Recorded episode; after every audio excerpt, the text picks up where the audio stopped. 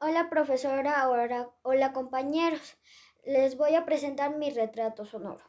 Lo que primero escucho al despertarme es la ducha, la agua de la ducha.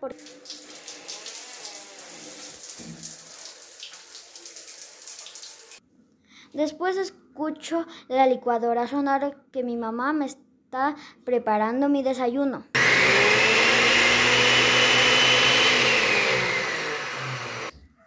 En tercero escucho el encender del carro que ella me va a ir a dejar a la escuela. Y por último escucho que baja mi primo por las gradas.